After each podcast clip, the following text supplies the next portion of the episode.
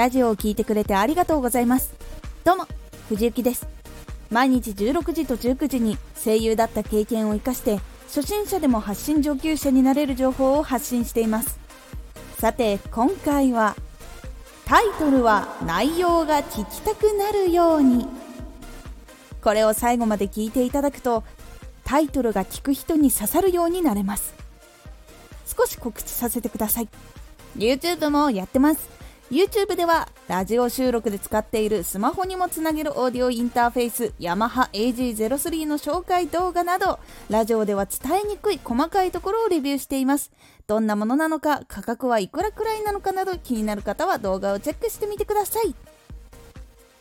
はい。昔からタイトルをつけるのが実は苦手で何も思いつかなくて自分の思いを書いたりしていました。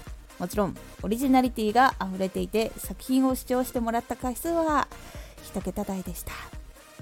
先輩方のお話聞いたりアドバイスをもらったところこのタイトルはクリックしたくならないというお言葉をいただき絶望感を覚えながら勉強しなくちゃとなりました。あの時の悩みはこんな感じ。1どんなタイトルをつけたらいいかわからない。2キーワードを入れてもセンスがなくて刺さらない。3タイトルがどうしても目立たない。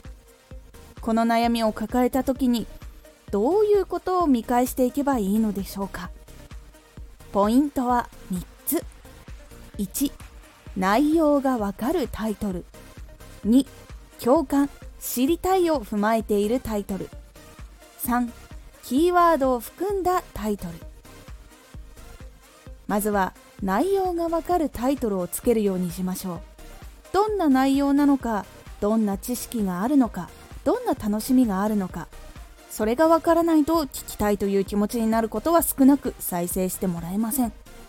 次はラジオをもっと成長させたいからその方法を知りたいと思っている人がラジオを探しているとします。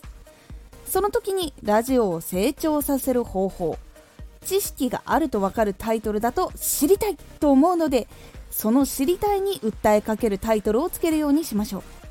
他には環境音を聞いてゆったりしたいと思っている人に ASMR のラジオをお届けするタイトルをつけると聞きたいと思います。なので相手の欲しいものが含まれていることをアピールできる言葉を選ぶようにしましょう。そして最後。検索したキーワードを含んだタイトルをつけることも大事になります。検索した人が聞きたいと思うことを調べているのでその言葉が入っていたら聞きたくなります。なのでキーワードをちゃんと入れるようにしましょう。